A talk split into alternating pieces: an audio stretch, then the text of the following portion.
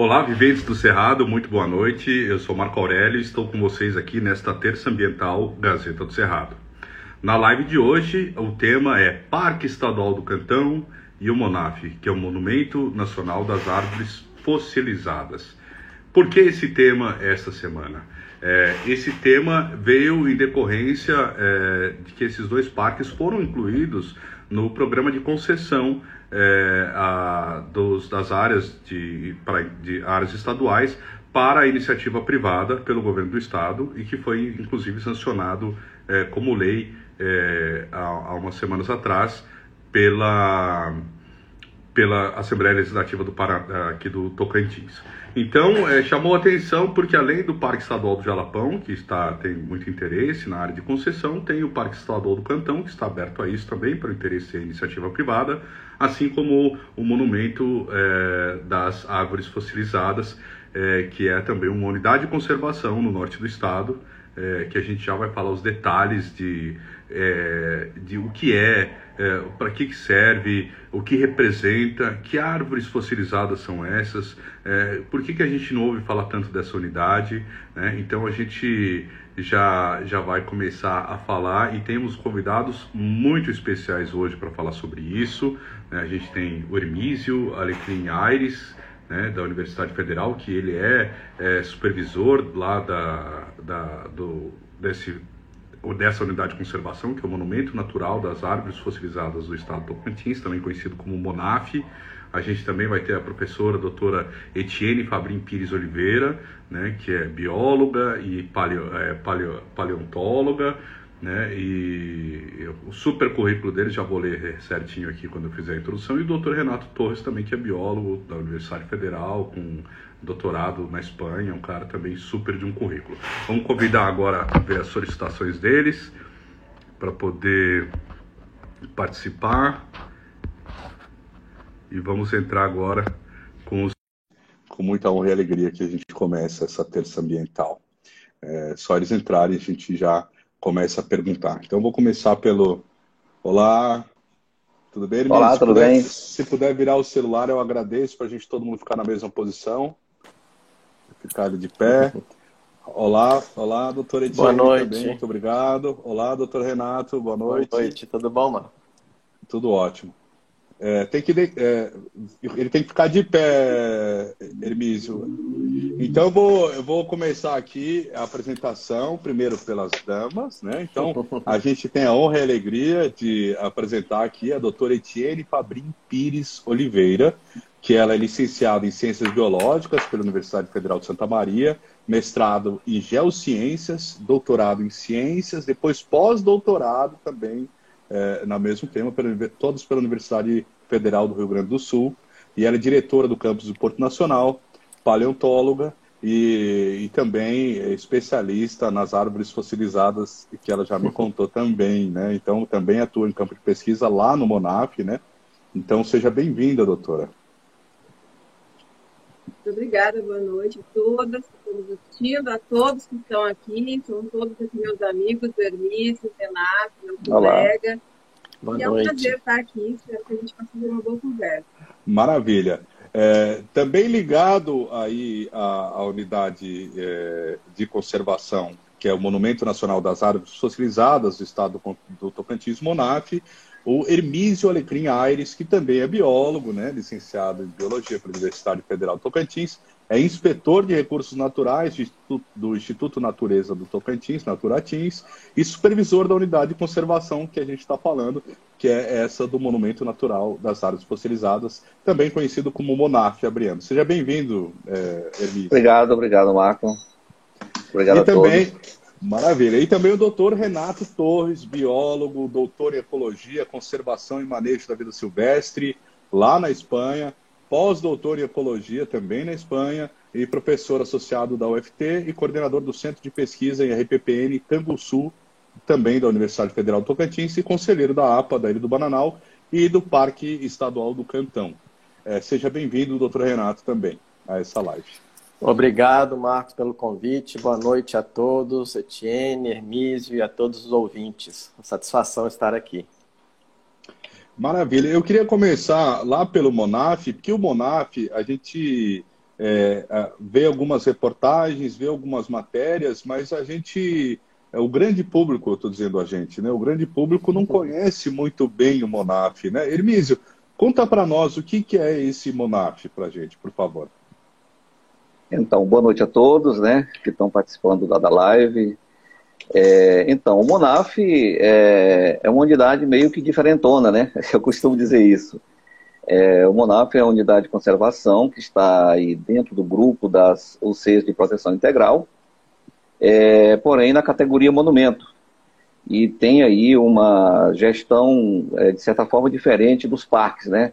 O Brasil tem uma cultura bem parquiana, onde os parques são mais divulgados, enfim, eles têm, têm uma propriedade maior com relação a isso, a proteção da biodiversidade. Já os monumentos, de alguma forma, em menor quantidade, é claro, mas assim, é, são unidades de grande importância, é, que têm por objetivo proteger é, a proteção de sítios naturais raros, singulares ou de grande beleza cênica, né?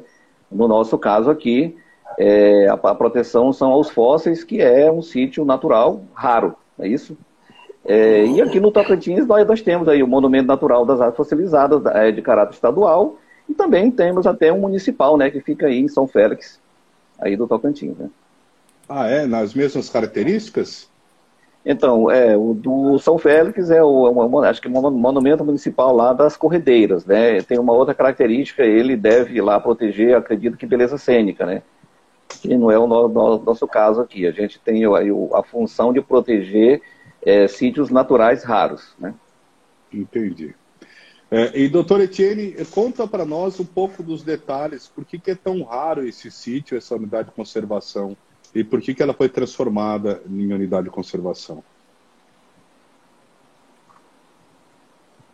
Eu estou muito feliz de estar aqui com o Hermísio também, que é o meu colega de trabalho há tanto tempo. Né? Eu vim aqui para o Tocantins para trabalhar com o Monumento Natural das Árvores Facilitadas do Tocantins, e durante toda essa minha passagem por lá, eu e o Hermísio, né, a gente faz essa parceria aí, a Naturatins, né, nos apoia, apoia o FT e apoia todos os pesquisadores que têm interesse em estar nesse monumento, né?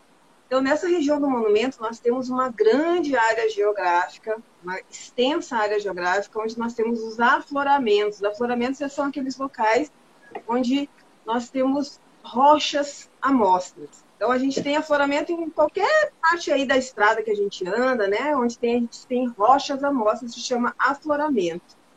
E no caso específico lá dessa grande área geográfica lá do Monumento Natural das Árvores Fossilizadas, nesses afloramentos nós temos fósseis, que são do período Permiano. O Permiano é um período geológico que é anterior ainda aos dinossauros, né? A gente, a gente sempre, quando fala de paleontologia, a gente pensa em dinossauro. Então, eu sempre uso como referência.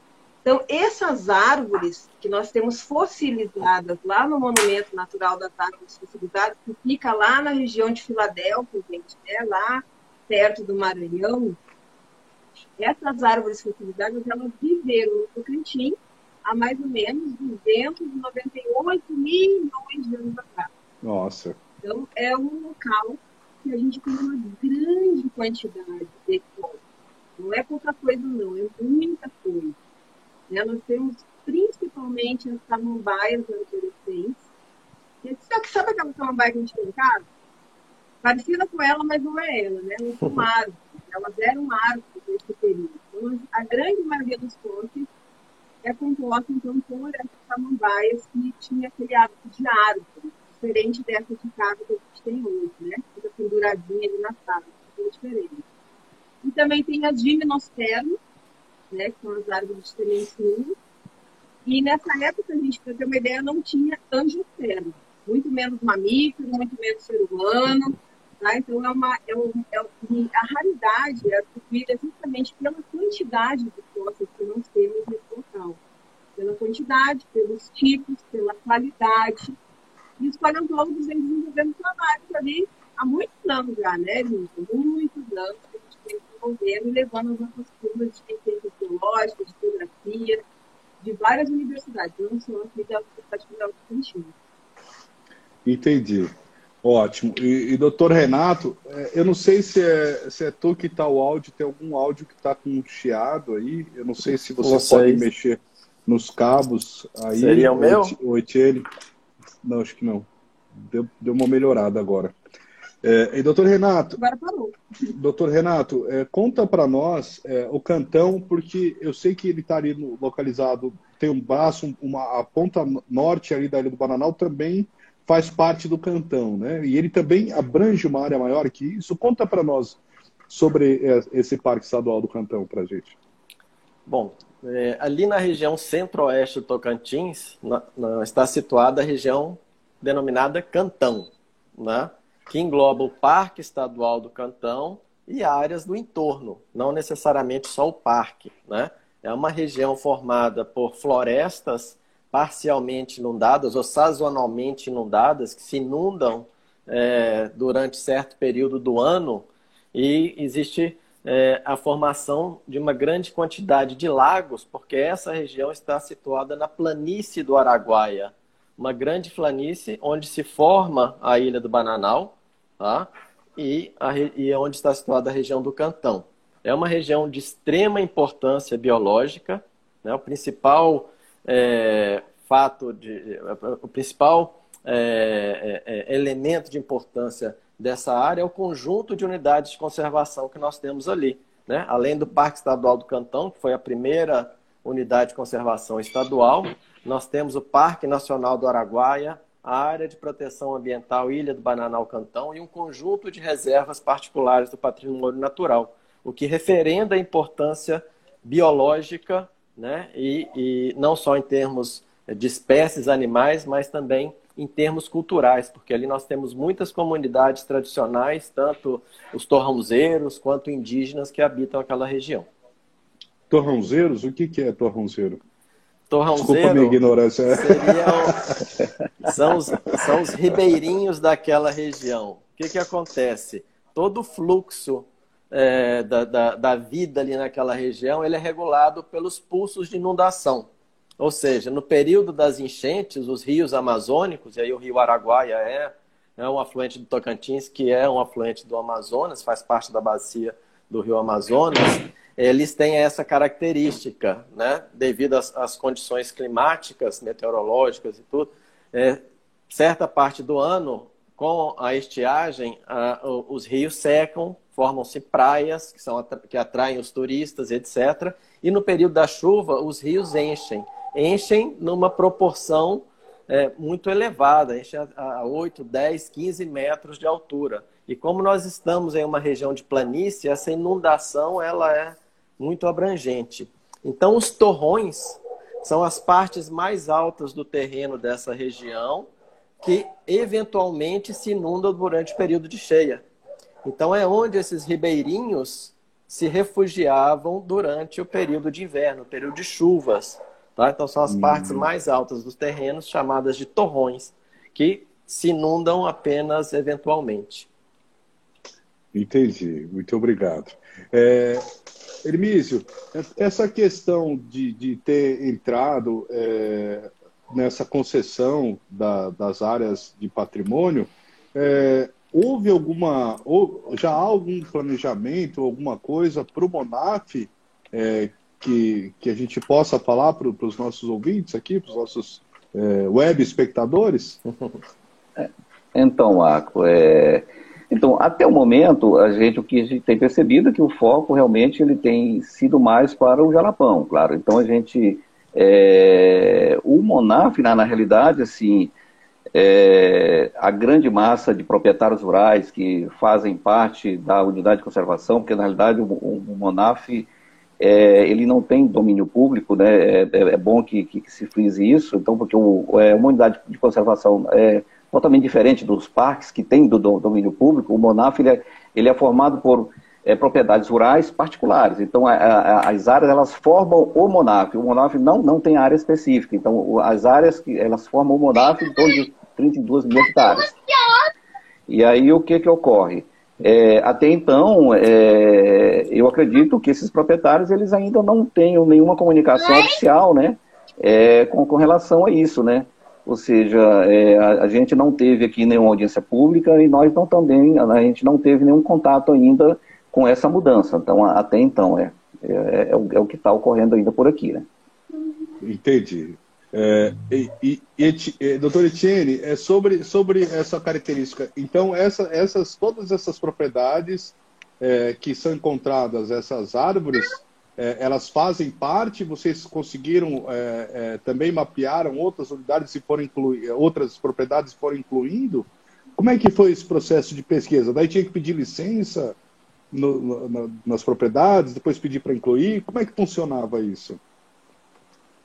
É, na verdade, isso é no plano de manejo, né, O plano de manejo, quando a gente vai fazer uma unidade de participação, existe todo um estudo anterior que vai uh, demonstrar como que esse local deve ser gerido, né? Então, isso foi feito muitos anos atrás do Tocantins e existe o plano de manejo da unidade de conservação. E nessa unidade de conservação, que é o monumento em específico, ele permite que essa unidade ela tenha essas, uh, ela seja um mosaico de áreas privadas. Então, por isso que o monumento é diferente das outras unidades de conservação. Então, hoje o monumento, né, ele é composto por áreas privadas. Nós não temos áreas públicas no monumento. Exatamente. Ele é uma unidade de conservação de proteção integral da qualidade do monumento, permitindo essas áreas privadas. Então, essa é a característica do monumento natural das áreas sociedades Tocantins. O que, que acontece? Nós temos os afloramentos muito ricos fortes dentro de propriedades particulares. E nós fazemos a visitação né, dentro dessas propriedades com autorização dos seus proprietários. Nós vamos fazendo né, essa, essa visitação, acompanhado pelos guias locais, que sempre estão ali também junto ao Naturatim, né? Então, existem afloramentos muito importantes dentro da área do monumento, que já são muito conhecidos na literatura científica, mas nós temos também afloramentos fora da área do monumento, extravados, né? Toda aquela região ali, nós temos afloramentos de fontes, os mesmos fontes que nós temos ali dentro da área do monumento, né? Em específico, dentro do monumento, a gente tem uns, é, uns três ou quatro que são bastante visitados, né, Edmilson? Isso. O resto, assim, a gente visita com menos frequência, mas é tudo dentro de áreas particulares. Então, isso nos estranha na PL, né? Porque o monumento está incluso, já que nós não temos áreas públicas no monumento. Porque a PL é a questão de áreas públicas para iniciativa privada. O monumento não tem áreas públicas, né? Então é, é estranho, então, no mínimo estranho, né? Pois é, mas Hermísio, só para só completar, essa, já que são áreas privadas, é, a, os próprios é, donos, os proprietários dessas áreas, eles já podem é, explorar é, turisticamente ou tem algum tipo de, de restrição? E já que está dentro de uma área sensível com isso, eles, é, eles não. Se, se, eles podem degradar ou não, podem abrir pasto ou não, se tem algum tipo de restrição também para atuação de uma, de, uma, de uma área rural normal. Então, funciona da seguinte forma: o plano manejo é o documento técnico mediante o qual se regulamenta tudo dentro da unidade de conservação, né? Então, tudo está lá no, no, no, no, plano de manejo. Então, o que, o que, que ocorre? O, o ele tem cinco zonas distintas, ele, ele é zoneado. É a zona histórico-cultural, que são onde tem os fósseis, é, são o que nós chamamos de afloramentos, né? Essas árvores são os focos de, de proteção integral, de fato. Nós temos as US, que é a zona de uso sustentável, é onde é, é, aproximadamente 75% das 32 mil hectares é, faz parte das US, ou seja, os proprietários podem ali praticar a sua atividade que já era é, anterior à criação da unidade, é, é, pecuária e agricultura de subsistência, né? pecuária de pequeno porte, claro, né? Temos também a, a ZEU, que é a zona de expansão urbana, o que é, é, é bastante distinto de, dos parques, é isso aí, porque, ou seja, dentro da unidade de conservação tem um distrito, que é o distrito de Belândia, né, que é, é município de, de Filadélfia. Então é o seguinte, é, tem também é, a zona de proteção de vida, de, é, de vida silvestre. E, e, por fim, tem a zona de amortecimento. Então, cada uma tem uma regulamentação, tá? É, os proprietários que estão dentro dessas zonas, eles já sabem exatamente o que, que eles podem e o que, que, o que, que eles não podem fazer, né? Eles já estão bem domesticados com relação a isso.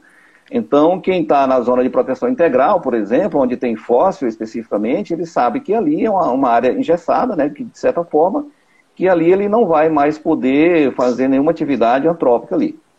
É, já nas US, eles já sabem que ele pode praticar lá a atividade que é permitida devidamente licenciada, né? como qualquer em outro local. E a zona de amortecimento obedece aí também todo o, o, seu rigor do interior da unidade, o mesmo regulamento. Né? É, e mas, aí e, o naturalismo... Mas, e só mas ele, ele, é aberto ao público, quem quiser ir lá tem que Sim, aí só para complementar essa, essa questão, o plano de manejo também é, regula essa questão aí. É, quem é proprietário das, dos, dos atrativos, né, no caso os afloramentos, que são os, os atrativos da unidade, eles podem cobrar sim, né? Eles podem cobrar a sua atividade ali, né? É, eles podem é, fazer alguma estrutura, tá? É, para receber essas pessoas, embora até então isso não tenha acontecido. É, eu imagino que por questões de vocação econômica, né? Então, os proprietários, eles não têm essa, ainda esse, esse, esse, manejo do turismo, né? Eles preferem outras atividades. É, mas, assim, o plano de manejo permite, sim, que eles façam, é, que eles cobrem ali a entrada, que eles dê atendimento ao, ao seu público, né? De, de alguma forma, isso é permitido. E o recurso vai para eles lá, né? Isso é o que o plano de manejo explica. Entendi. E, essas, e se ele pegar um pedacinho daquelas fósseis, ele pode sair vendendo por aí? Muito pelo contrário, jamais, jamais, porque assim, existe lei no Brasil hoje é, que não permite é, é, o comércio, a venda, enfim, nada com esse. Inclusive, é, eu, eu, quero destacar aqui que a unidade ela foi criada em função do roubo. É, aqui aqui no, no, passado, lá na década de 90, ainda no, no, no século passado, ocorreu aí um grande tráfico de fósseis, né? E então, para inibir essa esse processo de, de, de, de deteriorização desse, desse, desse material, é, até mesmo a Sociedade Brasileira de Paleontologia é, fez grande esforço para junto ao governo para a criação dessa unidade. E aí o governo cria a unidade e aí marca a presença aqui né, dessa região e começa a inibir aí o, o processo de, de, de, roubo desse material, né? Isso lá no, no, no ano 2000, né? É, então, assim, jamais é, é, é permitido. Só para também para é, especificar que nós, nós temos hoje 80 toneladas de fósseis que estão é, que foram roubadas e que foram é, recuperadas pela Polícia Federal que estão hoje sob guarda da ABIN e que esse material agora ele vai ser repatriado para a unidade. Inclusive eu e a doutora Tiene estamos aí basicamente na, na, na iminência de, de, receber esse material e ele vai ser doado alguns para as universidades que, que houver interesse e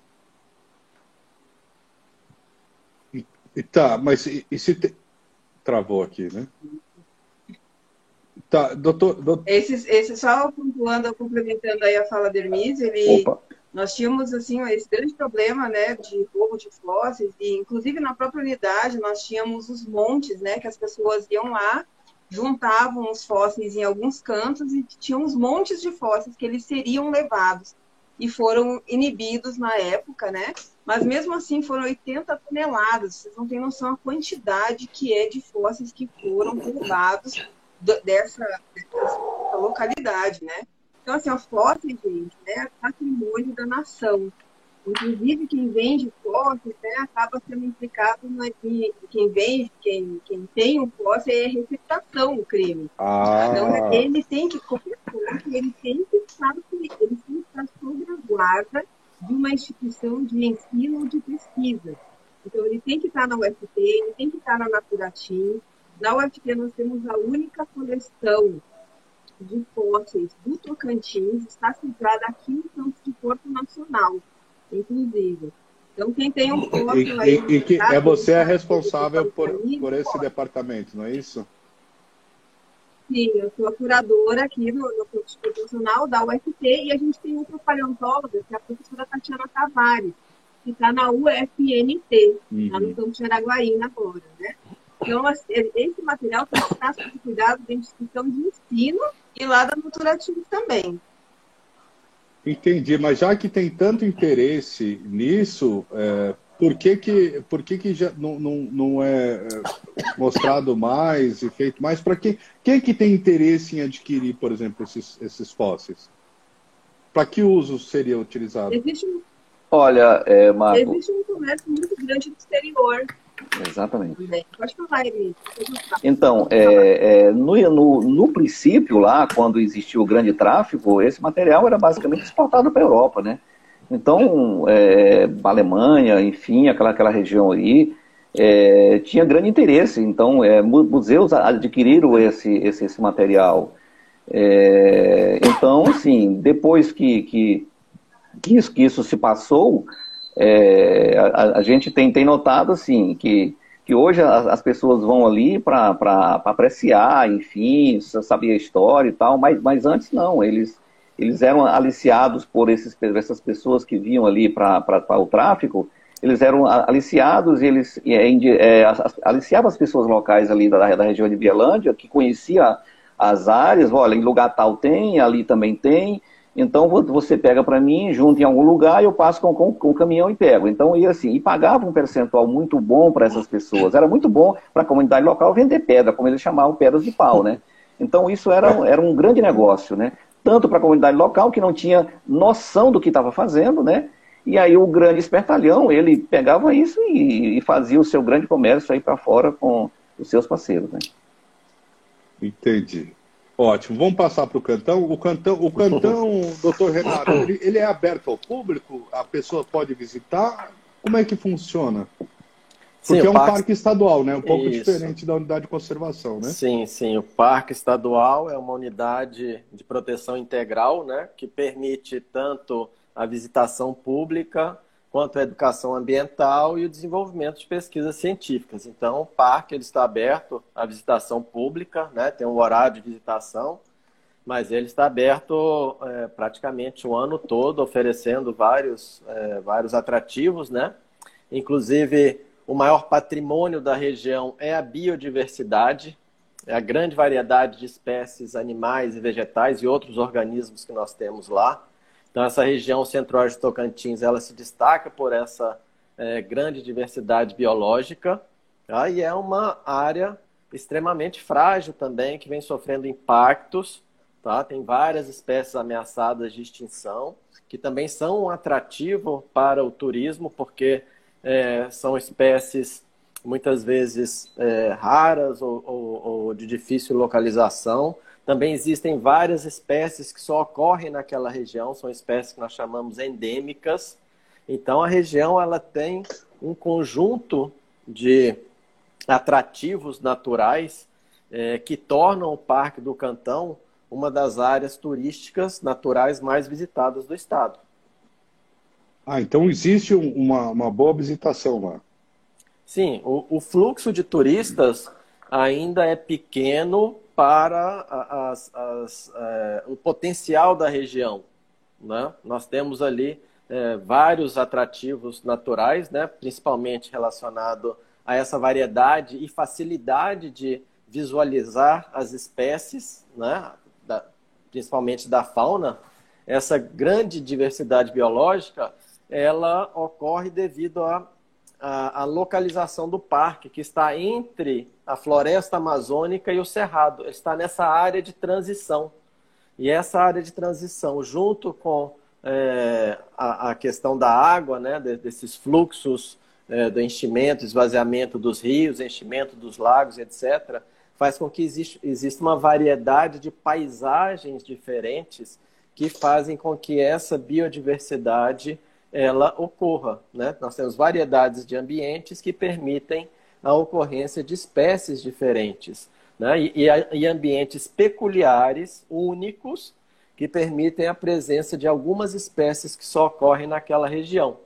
Então, é, muitas vezes o parque ele é mais reconhecido, ele é, é, é visado por é, turistas de outras regiões do país ou de outros países que vêm buscar, é, por exemplo, espécies de aves que só ocorrem naquela região. Então, né, é, turistas que viajam grandes distâncias para visitar essa, essa unidade de conservação e o seu entorno, enquanto grande parte ou, ou parte da população tocantinense desconhece essas riquezas. Né?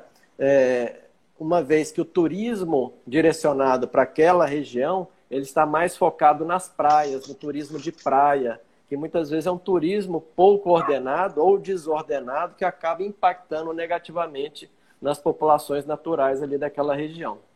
E, e a pesca, é permitido a pesca lá? Sim, assim como no Monaf, o Parque Estadual, ele também possui um plano de manejo, possui um zoneamento, né? Então você tem áreas onde é permitida a pesca esportiva, né? seguindo a, a legislação estadual, né? com, as, é, com as cotas, com o tamanho dos exemplares e os tipos de peixes que podem ser pescados, né? E a época do ano resguardando o período da piracema. Então, tudo deve seguir esse planejamento definido pelo plano de manejo. Entendi.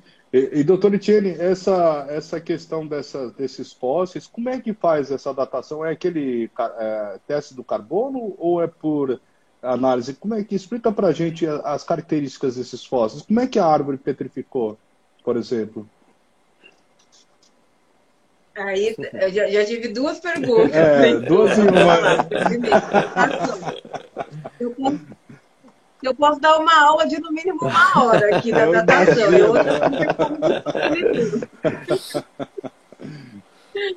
Mas quer, com... Mas vamos quer lá, começar por qual? A idade ou, ou, o processo? Não, não, vamos, vamos falar da datação, mas resumidamente, né? Quando a gente fala em paleontologia, sempre vem né, a datação, a gente conhece aquela carbono 14, né? Sempre todo mundo pensa carbono 14. O carbono 14 é uma das técnicas de datação que a gente tem em paleontologia, só que ele é muito mais utilizado em arqueologia, que é outra ciência que trata dos vestígios humanos. A paleontologia, ela é anterior à arqueologia, né? A gente trata de vestígios de animais e vegetais que viveram nas eras passadas. Então, a, o paleontólogo, a paleontóloga, ele não trata de arqueologia, isso é uma primeira coisa, né? Não trata de seres humanos. Uh, então, assim, a datação, uma das. Obrigado por é esclarecer é a diferença entre arqueologia e paleologia. é isso, é. Isso é muito comum de, de, de, ter essa confusão, né? Tanto que o paleontólogo, ou ele é biólogo, ou ele é geólogo, né? É a paleontóloga, né? No caso, eu sou bióloga. E o arqueólogo, existe um curso de graduação em arqueologia. Antes ele era ligado com a história. Mas agora existe um curso de graduação específico em arqueologia. Bacana. Uh, então, assim, a data, esse é um dos métodos mas ele não é o único. Nós temos vários métodos que a gente pega diferentes isótopos de, de, que estão presentes nas rochas e consegue fazer uma datação absoluta, é uma, é uma coisa complicada de conseguir explicar em poucos minutos. Mas existem vários elementos que a gente pode utilizar que estão presentes nas rochas. O carbono é um, só que ele tem uma vida útil ali de 45 mil anos. Então, eu só consigo datar com carbono coisas que viveram há 45 mil anos atrás. Eu falei que a floresta ela estava presente há 290 milhões de anos atrás. Pois é, e como então, que chegou nessa, nessa idade? São outros elementos que são encontrados na rocha. No caso específico ali desse local, a gente chama de datação relativa. Foram fósseis de outros organismos que a gente encontrou, que já tinham sido datados com base nessa datação absoluta, nesse, nessa presença de isótopos específicos, específicos na rocha. Daí a presença daquele fóssil, ela indica uma idade. Por exemplo, se eu encontrar um dinossauro bem basal ou bem primitivo, vamos lá, né, da rocha. Eu vou saber mais ou menos que essa rocha não é anterior ao Triássico, que foi quando surgiram os dinossauros, e não é posterior ao Cretáceo, que foi quando se extinguiu. Então, você tem uma datação relativa. Tem ponto fóssil, que já foi datado anteriormente, e faz essa estimativa de idade. Então, no caso ali, foram pólenes, que é a parte reprodutiva de plantas. Né? Então, foi datado com base em pólen. Que interessante. Essa região que a gente está falando específico, né? ali do, do Maná. A outra coisa é o processo de fossilização, né? Como é que se fossilizou. Daí existe uma gama imensa de forças. Né? Quando a gente fala nas madeiras petrificadas, essas árvores né, que viviam assim, né, tem o tronco da árvore lá de pé, o processo delas foi cair As árvores caíram para dentro de um corpo d'água, de rio, no caso. E o que, que acontece quando alguma coisa cai no rio? Ela não, é, não vai sendo coberta lentamente pelo sedimento do rio, pela areia do rio, pela lama do rio. Isso aconteceu com essas árvores que caíram para dentro desse rio. E daí vai acontecendo lentamente um processo de substituição do que é orgânico, passa a ser substituído pelo mineral que está cobrindo. A areia que cobriu essa árvore começa a entrar pelos poros da árvore, do tronco da árvore, e começa a substituir o que é orgânico por mineral. E acaba por fazer um molde de como era essa árvore, né? Então, assim, quando a gente pega esse tipo de fossilização,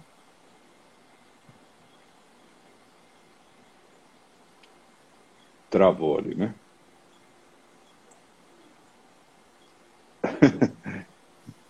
Mas você. Tipo de... Pode falar. Está me ouvindo? Estou. Ok. Então, esse é um dos tipos, né? Então, assim, a gente tem uma substituição lenta ali do era orgânico.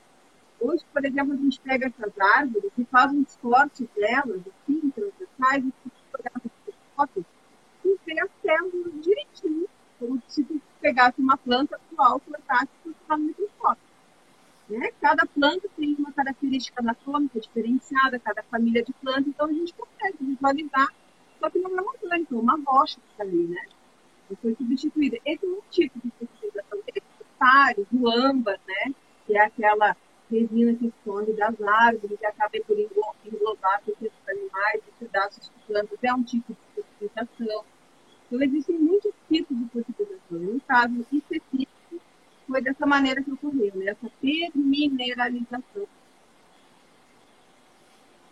Entendi. E, e, mas se me diga uma coisa, e nessa, e nessa, nessa parte da biologia é, da, da clonagem, né? Porque hoje já tem plantas né, que são transgênicas, que são clonadas. É possível pegar alguma dessas samambaias, por exemplo, e, e, e tentar clonar ela para nascer hoje em dia? Essa é uma pergunta também que ela sempre aparece. Você lembra do, do Parque dos? Foi isso que ele fez, né? É, é, ele pegou. É, porque lumbar, ficou né? lá no, no, no mosquito. É. É, pegou o sangue do, dino, do dinossauro que estava lá no mosquito e, replicou. O que, que acontece? No âmbar, por exemplo, que tem uma matéria ainda ali que, né, que pode ser resgatado em termos de DNA. Contudo, o DNA ele também tem uma vida útil de mais ou menos é, 600, 600, 600 mil anos. 600 é, a Laís Aguiar está é dizendo aqui, ó, DNA não sobrevive. Isso, é. é. Não, não vou saber a vida exata agora, mas ele não sobrevive. Então, tu não consegue. Lá no Parque dos Dinossauros, ele tinha o DNA quebrado, ele colocou o DNA de rã, por isso Misturou, que ele uh reproduzir e tal. Mas isso não é possível. Pelo menos por enquanto, a gente não tem essa possibilidade, né? E também, para quê, né? É. Mas, é uma, mas não é possível. Tecnicamente não é possível ainda. Entendi. Então, tá, e, e vamos voltar lá para o Cantão. E quem, quem, quem quer visitar lá, é, como é que faz para ir para o Cantão? É, é, é, Lagoa da Confusão, Formoso Araguaia? Vai por onde? Como é que chega? Sim, o, o, parque é interessante que a área do parque estadual, que é de 90 mil hectares, ela está toda no município de Pium. Ah, é Pium Mas a né? sede é, está próximo à cidade de Caseara. Então você Casiara. tem que se deslocar até Casiara e a uns poucos quilômetros antes de Casiara está a entrada principal, a sede do parque, né, onde você tem um centro de visitantes, onde você tem é, todo o pessoal administrativo, onde você encontra os, os, a, a, principal infraestrutura para receber o turista. Né? Então tem algumas, algumas trilhas, tem é, algum material de, de arborismo, né? além de acesso é, aos lagos, ao Rio do Coco, ao Rio Araguaia. Então, o acesso é por Caseara, a entrada do parque por é Caseara. em Caseara. E cobra entrada? Tem que agendar? Não, não. Como eu disse anteriormente, o parque tem um horário de funcionamento, né? é, dias úteis de 8 a 6 da tarde, fins de semana, e, e basta o, o, usuário chegar lá e, e né, entrar no parque e, e contactar ali os funcionários.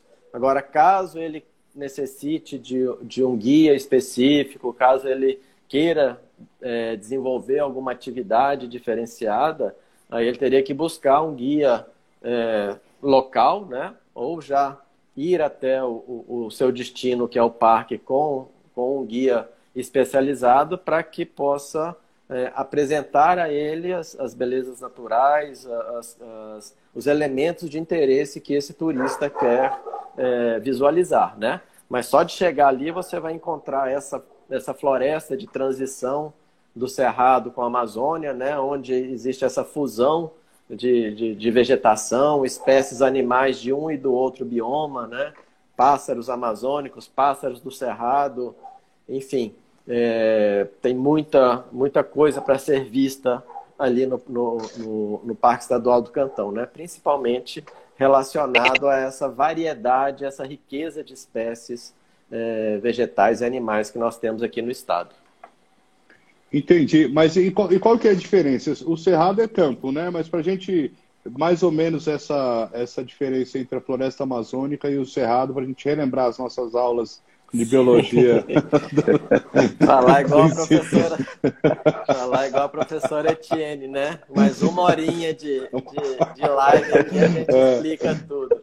Mas fundamentalmente o cerrado ele tem uma paisagem que se distribui mais é, é, horizontalmente, onde você tem é, ambientes variados ou fitofisionomias variadas que vão desde de, é, vegetações mais campestres formadas por gramíneas, sem árvores ou com poucas árvores, e aí vai formando um gradiente onde é, o número de árvores vai aumentando até formar o cerrado típico que a gente conhece tradicionalmente, com árvores tortas, de até 4 metros, 5 metros de altura, né, com vegetação de gramíneas. É, então tem esse, esse cerrado típico ou savânico, que a gente chama, e tem o cerrado florestal, né, que é o cerradão, ou as matas ciliares, que são aquelas matas que estão na beira dos rios, ou do, do cerrado, né, ou as matas de galeria. Então você tem um gradiente de vegetação que vai desde formações campestres até formações florestais. O bioma Amazônia, ele é florestal, né? E aí você tem algumas, algumas variações que, de áreas que se inundam mais, que se inundam menos, é, tipos de florestas que, é, que não perdem as folhas durante é, o período de seca, outras que perdem parcialmente. Então você tem também características diferentes, mas é um, um bioma fundamentalmente florestal diferente do cerrado que tem esse gradiente de, é, de vegetação. E também a, a, o cerrado florestal ele não chega no porte de uma floresta amazônica. Né? As árvores da floresta amazônica são muito mais frondosas, muito maiores, né? um adensamento maior também, com características bem diferentes. E nessa região você encontra árvores do cerrado e árvores amazônicas. E elas não estão separadas. Não é Amazônia aqui, Cerrado aqui. Elas estão mescladas. Então você, o, o, grande barato é esse, que você vai andando, nossa, essa aqui é, é, é uma árvore tem típica piqui, amazônica, tem caju, é, é, tem essa é do Cerrado. E assim, e, e, a fauna também, do mesmo jeito, né? Ó, esse passarinho é amazônico, ó, esse é do Cerrado. E tudo se junta ali. Então, para quem gosta de ver é, é, a natureza, apreciar a natureza, você encontra no Parque do Cantão e no entorno, tá? Espécies de dois biomas, sem precisar ir lá na Amazônia e sem precisar visitar outras regiões do Cerrado. Ali tem tudo. Então você mata dois coelhos com uma, uma paulada só. Você é, otimiza né, o seu, é, a sua visitação nessa região, além daquelas espécies que eu falei que só ocorrem por lá. Entendi. Hermísio, e, e lá Mas, na... Renato, Sim. Pode falar. Queria fazer uma pergunta. tem, tem umas áreas no cantão que a gente consegue ver, assim, né? Uma diferenciação. Eu lembro uma, uma vez que eu fui ali, e a gente consegue ver de um lado a vegetação mais baixa, típica do cerrado, e do outro ela mais alta, amazônica, tem alguns locais que a gente consegue ver uma diferenciação, né? Sim, aí ela já está bem na borda daquela é, é, desse do encontro, que o encontro entre, entre as duas vegetações ele não é simétrico, né? Às vezes você tem essa divisão mais clara e às vezes você tem essa mistura, tá? Então, por exemplo, antes de entrar adentrar ao parque, você tem indo pela estrada, né, para Caseara, a vegetação é totalmente cerrado, sabe? Aí você anda alguns quilômetros para dentro do parque, você já tem essa mistura das duas vegetações, né? E quanto mais você vai para o oeste, mais ela se torna com características amazônicas. Então, a região ela, ela é, um, é um mosaico né, de áreas de cerrado, áreas amazônicas e áreas de transição. Fica difícil diferenciar, na maior parte das vezes, qual, qual é uma e qual é outra. É, um, é uma área de tensão ecológica, é um ecótono que a gente chama é, cientificamente. Ótimo. E, e Hermísio, lá, lá no, no, Monaf também tem uma sede, também tem um local para que as pessoas que vão lá pegar alguma explicação, ou, ou guias que também possam levar na, na, na, nas árvores, ou levar é, nas, aquelas espécies. Sempre tem um local que é mais adensado né, de, de, disso. Lá tem mata também, ou é só as árvores, né? é cerrado também. Como é? Conta um pouco mais as características do Monaf. Então, é, o Monaf, ele temos sim uma sede, né? Nós, nós temos um centro de, de, visita, de, de, visitantes, assim como o Cantão e o Jalapão também tem, né? O, o PEL também tem. É, nós, nós temos esse centro. As visitas aqui ocorrem de forma agendadas, né? Porque como são áreas privadas, assim, a gente tem esse acordo entre, entre, entre os proprietários e a, e a gestão da, da unidade. Então, os técnicos da unidade é que fazem esse, esse, essa, essa ligação, né? É que levam essa, esse, esse turismo, esse, esse visitante aos locais. É, e então eles, eles agendam, a, a, a gente leva eles ao, ao, local desejado, né? Mas antes a gente tem uma palestra lá, lá na unidade, assim, a gente conta a história da, da unidade, é, a história do, dos fósseis, conta como é que a, que a, unidade nasceu, enfim, ali a gente tem uma interação, né? É, responde as perguntas, então, e ali, a partir daquele momento, que isso vai durar ali em torno de uma hora aproximadamente, a gente vai a campo para o local que aquele visitante desejar, né? E, mas lá é feito dessa, dessa forma, é feito pelos, é, é, pelo, pelos próprios técnicos lá da unidade. Né? Mas, mas é, um, é um turismo de é, visual, né? Não, não tem cachoeiras junto? Não, não, não. Aí você já deu para ver na própria, na, na, na, própria conversa da doutora Etienne que o turismo é de fato um turismo científico, né? Então ali Mais a gente recebe um grande público, nós, o grande público nosso lá são de universitários. É, do Brasil inteiro visita ali. Então, é, também secundaristas. Então a gente tem todo esse entorno aqui da região, do estado, de estados vizinhos, de ensino fundamental, as universidades, os institutos federais. Então todos esse esse esse conglomerado de de, de, de escolas, instituições de, de ensino, eles nos, nos procuram por, por interesse, por trazem e fazem as suas aulas, a gente dá todo, todo o apoio lá na, na sede, aquele turma que não tem condição de retornar no mesmo dia, porque às vezes é longe, então eles acampam lá, a gente tem alojamento, tem garagem, tem centro, tem assim, tem um, tem um sistema de informação, então a gente abre as portas da, da unidade para essas pessoas e, e acolhe da melhor forma possível, né? E para que eles possam se sentir em casa ali e, e fazer a visitação deles de uma, de uma forma bacana.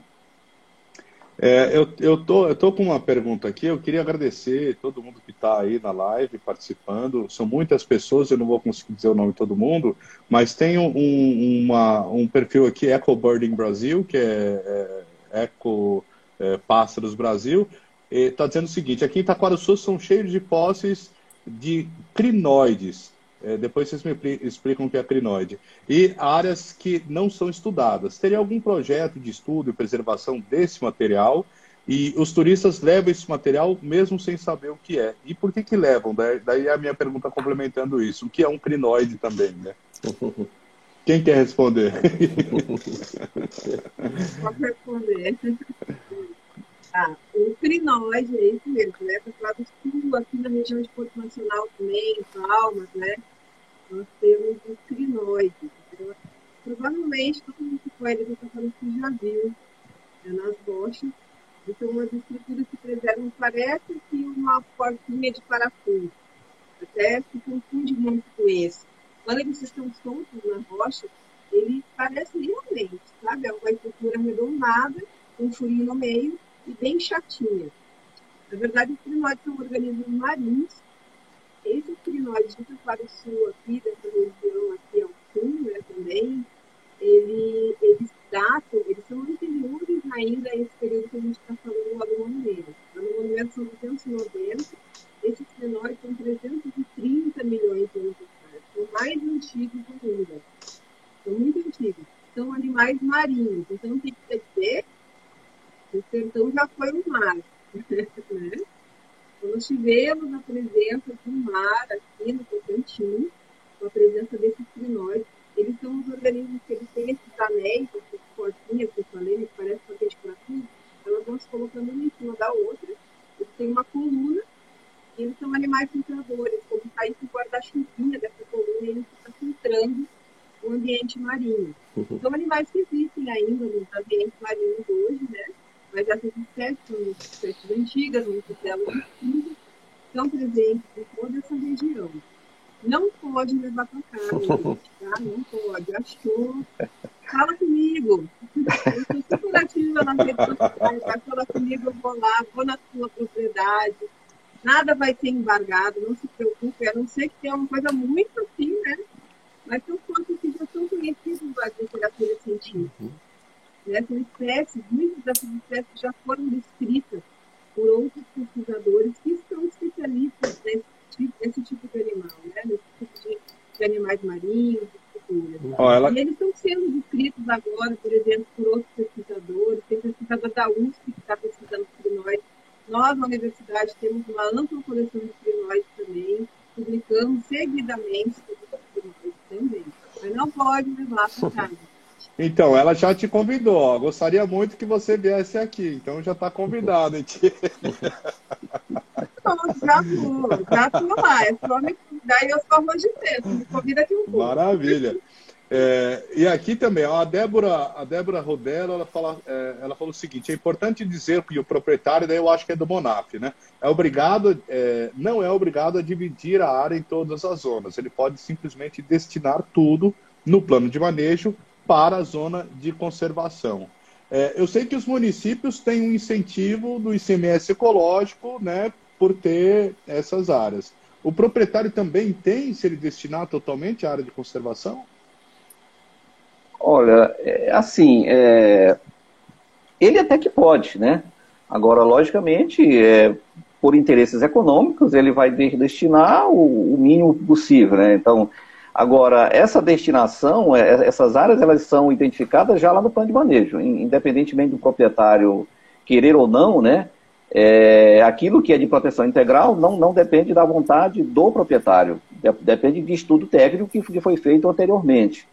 É, daí também tem, uma, tem um questionamento da seguinte forma: é, na categoria monumento, por exemplo, se houver um conflito de usos, né, de um determinado local, por exemplo, o proprietário tem lá uma, uma certa área que ele quer, pra, por exemplo, fazer atividade de é, soja, por, por, exemplo. Isso não é permitido lá no plano de manejo aqui dentro da, da, unidade. Ah, mas eu quero fazer, mas não é permitido. Aí vai haver um quê? Um conflito de usos, né? Os, os interesses da, é contrariando aí os interesses da unidade com os interesses do proprietário. Nesse caso, o governo né, se, é, se, se obriga, é, é, através da lei, a desapropriar esse, esse, esse proprietário e indenizá-lo da, da, forma da lei. Né? É, mas, assim, é, também, se o proprietário quiser destinar a área dele total para doar para a unidade, enfim, isso pode. Né? É, parte do, de um dos afloramentos está sendo destinado como doação. Uma empresa adquiriu e está fazendo a doação para a unidade, né? que isso é muito bom para nós. Né? A, a Mas, Débora assim, complementou aqui e ela, ela falou assim, no caso de uma RPPN, e também é um processo burocrático que é Reserva Pública de Patrimônio Natural, é isso mesmo? O termo é, né? reserva e... particular. ah, reserva particular de patrimônio. Particular. Ah, tá. Não é público, é particular, justamente.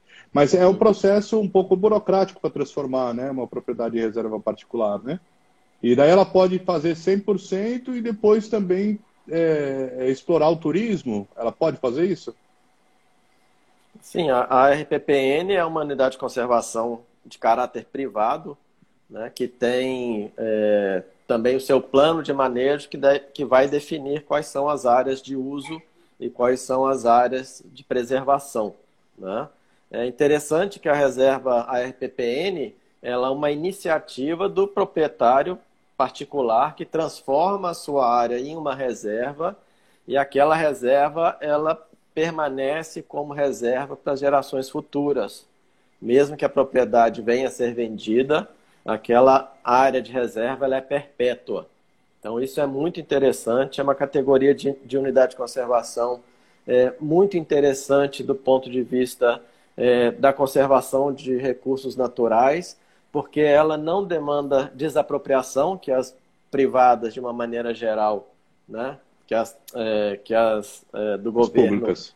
as, as públicas, elas, de elas demandam, né, podem ser áreas menores ou maiores, e, e, e ainda que exista uma burocracia, né, mas sempre a vontade do, do proprietário em transformar aquela área em reserva é maior do que a burocracia. Isso é importante, porque a vontade de preservar uma área, ele, ele enfrenta né, qualquer burocracia, qualquer impedimento. Muitos ficam pelo caminho, né, mas aqueles que, que conquistam uma RPPN, lá na região do Cantão nós temos já pelo menos seis RPPNs, algumas como a RPPN Canguçu tem infraestrutura para receber turistas, para receber pesquisadores, é um centro de pesquisa também da UFT.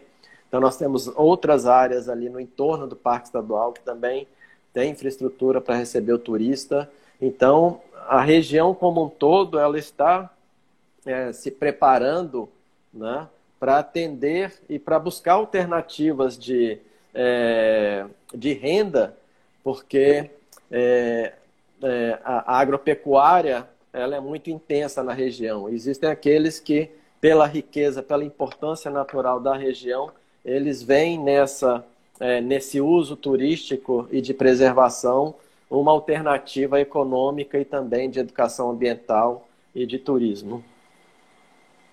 Maravilha. A gente vai para as considerações finais. Eu vou começar com o Hermísio, porque tem uma pergunta aqui da Iracélia falando quantas pessoas vão ao campo.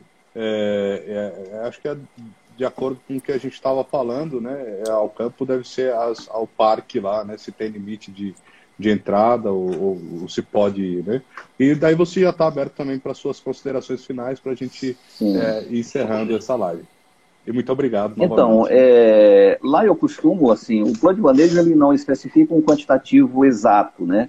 Mas, pelo bom senso, eu tenho é, atendido em torno de 40, 50 pessoas por oportunidade, né? Desde que seja uma turma de, de universidade, de, de universitário, de escola, enfim.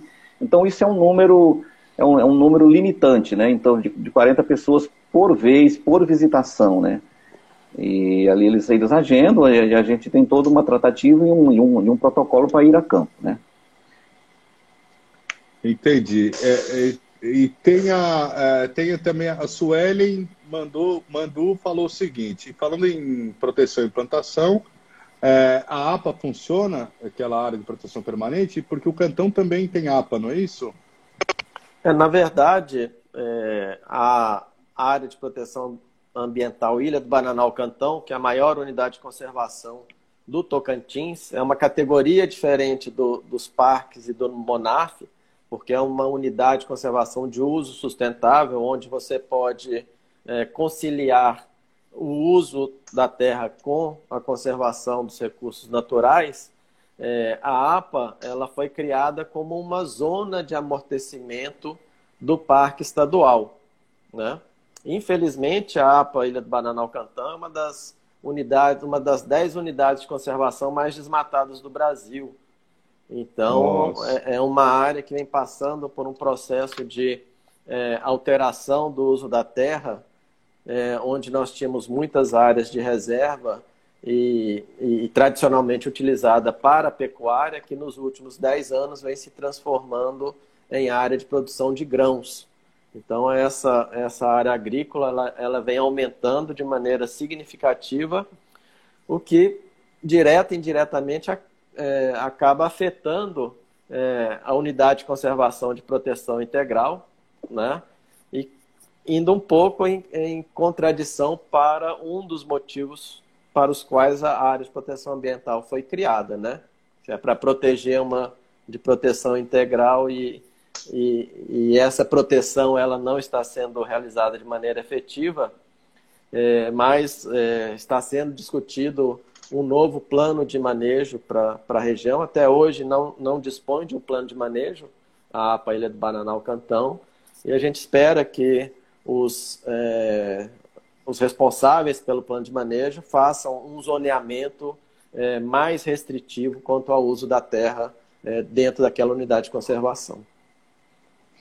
Entendi. E, e, a última pergunta do Armando Matheus: como fica a situação das UCs após a lei que autoriza a concessão privada dos parques? Bom, eu sei que no Jalapão é só é, é a Cachoeira da Velha e uma parte ali de, da, das dunas, né? Mas é, depois o que muda alguma coisa? O que, que muda? É, quem, quem quer responder isso? Hermínio, quer, quer responder? Então, é, Marco, o que está tá sendo concedido são os usos, né? Os usos com relação ao turismo, né? É, se fala muito, pelo menos se fala muito não, tem se começado as falas e, e, e, nesse contexto diz o seguinte, que a gestão da unidade ela vai continuar do, do mesmo formato, okay? o que está tá sendo transferido seria aí é, com, com relação aos atrativos, né? Então, é, é, é aquela, aquele, aquele grupo de, de, de visitante, aquele potencial turístico é que, que, seria é, passado para, para a iniciativa privada, né? É, então, mas a gestão em si, é, licenciamento, é, ou seja, tudo continuaria a, a conservação do entorno é, permanece, né? Olha, porque assim, lá fala de áreas adjacentes, também lá na lei. Mas o que, que ocorre? É, o, que eu quero, o que eu quero resumir é o seguinte, que a gestão da unidade ela vai continuar da, da forma que ela sempre foi. Né? É, agora, com, tanto com relação ao monitoramento, ao licenciamento, a, a, enfim, a fiscalização, isso tudo vai, vai continuar com, com o Naturatins, que é o órgão executor da política pública com relação ao meio ambiente aqui do estado do Tocantins. Né? Agora, a, a concessão ela se restringe, segundo a lei, ao, ao, aos, aos, aos atrativos, né? Entendi. E para chegar lá, vai por Colinas, ali Guaraí, pega ali a. Ah, tá. A, então, a, a, é, nós estamos. É, né? Isso, a nossa localização aqui, a gente está entre Araguaína e, e, Filadélfia, por exemplo, é, Carolina, já aqui, já posso Chapada das Mesas, né? Então, assim, é, a, o segmento aqui é via rodovia TO 222, né? É, então chega em Bielândia, obrigatoriamente, também pela 130 ou a 010, que uma está sobrepondo a outra nesse, nesse espaço aqui. É, também chega lá em Bielândia. Bielândia é um trevo, né? E a nossa sede fica nessa, nesse, nesse, nesse local. Então o nosso, o nosso acesso ele, ele, é, ele, é, ele é bom, ele é, é todo por, por asfalto, e quem tiver por via aérea seria até Araguaína, né? Araguaína, de Araguaína, 50 quilômetros para a sede aqui do Monaf, que fica em Vialândia. Né? É, de Palmas, eu estou vendo aqui no mapa, dá 480 quilômetros aproximadamente. 484 é quilômetros aqui para Filadélfia, né? Ótimo. Então, gente, vamos encerrando. Eu estou conversando aqui. Quem acabou de falar é o Hermísio Alecrim Aires, que é biólogo, inspetor de recursos naturais do Instituto Natureza Tocantins, da Naturatins, e também supervisor da Unidade de Conservação Monumento Natural das Árvores Fossilizadas do Estado do Tocantins. Muito obrigado, professor, pela sua participação. Eu que agradeço a, a participação. E a professora doutora Etienne Fabrim Pires, que é bióloga também, é mestre em geociências, doutora em ciências e pós-doutora também, todos pela Universidade do Rio Grande do Sul, e é diretora do campus de Porto Nacional e também professora e também curadora do museu, né? E, especial, paleontóloga, né? E especialista nas árvores fossilizadas. Então, muito obrigado pela sua participação, pela sua presença aqui hoje. Muito obrigada, gente. Só para dizer o seguinte, ó, a Sociedade Brasileira de Paleontologia ela está de olho também em toda essa movimentação está ocorrendo com a PL. Os recursos naturais, eles são de obrigação do Estado a manutenção. Ele é interesse de que a gente está passando por uma pandemia, então a gente vê a importância da conservação do meio ambiente. A gente viu o que, que aconteceu com, conosco, enquanto humanidade, devido a essa falta de conservação do meio ambiente, né? Então, assim, a gente está de olho nessa apresentação em como que vai acontecer todas essas questões. O que acontece lá é turismo científico, é de universidade, de pesquisadores estrangeiros que, que frequentam o Monarque e que assim continue. E melhore, né? Cada vez mais melhore a conservação de todas as unidades de conservação do Mas, Mas, gente, agradeço a participação. Grande beijo, boa noite. Tá certo, e também conversamos com o doutor Renato Torres, biólogo, doutor em ecologia, conservação e manejo da vida silvestre pela Espanha, doutor e pós-doutor em ecologia também, também na Universidade de Valência, na Espanha, professor associado da UFT e coordenador do Centro de Pesquisas e RPPN Canguçu, que a gente falou da RPPN, e também conselheiro da APA, Área de Proteção Ambiental, da Ilha do Bananal e Cantão e o Parque Estadual do Cantão. Muito obrigado pela sua presença hoje foi de muita valia, vocês três, foi uma honra e alegria. Muito obrigado, Marco, muito obrigado aos meus colegas que, que participaram dessa, é, dessa discussão, né, e ao, e ao público que esteve aí presente e participativo. Né? Espero poder colaborar em outras oportunidades. E a região do Cantão é uma região a ser visitada porque tem suas características únicas, suas peculiaridades, está a 250 quilômetros de Palmas, aproximadamente, então é uma, uma região que você pode visitar por, por, por estrada asfaltada, um acesso super facilitado, então vale a pena visitar para conhecer um pouco é, das belezas naturais e da biodiversidade aqui do nosso estado. Muito obrigado. Maravilha. Maravilha, eu agradeço a presença de vocês, agradeço vocês que estão aí é, assistindo, até o Renato Jag está aqui também, assistiu, mandou os parabéns aí para nós.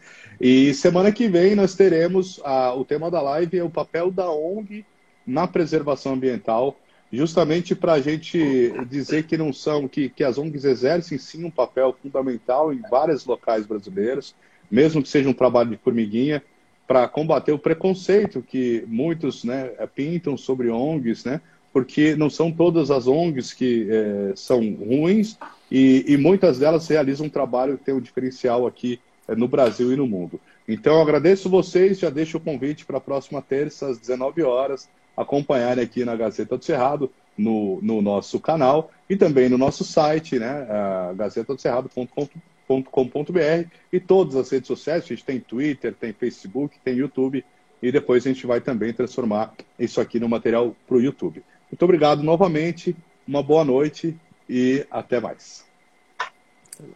Tchau, tchau. Valeu.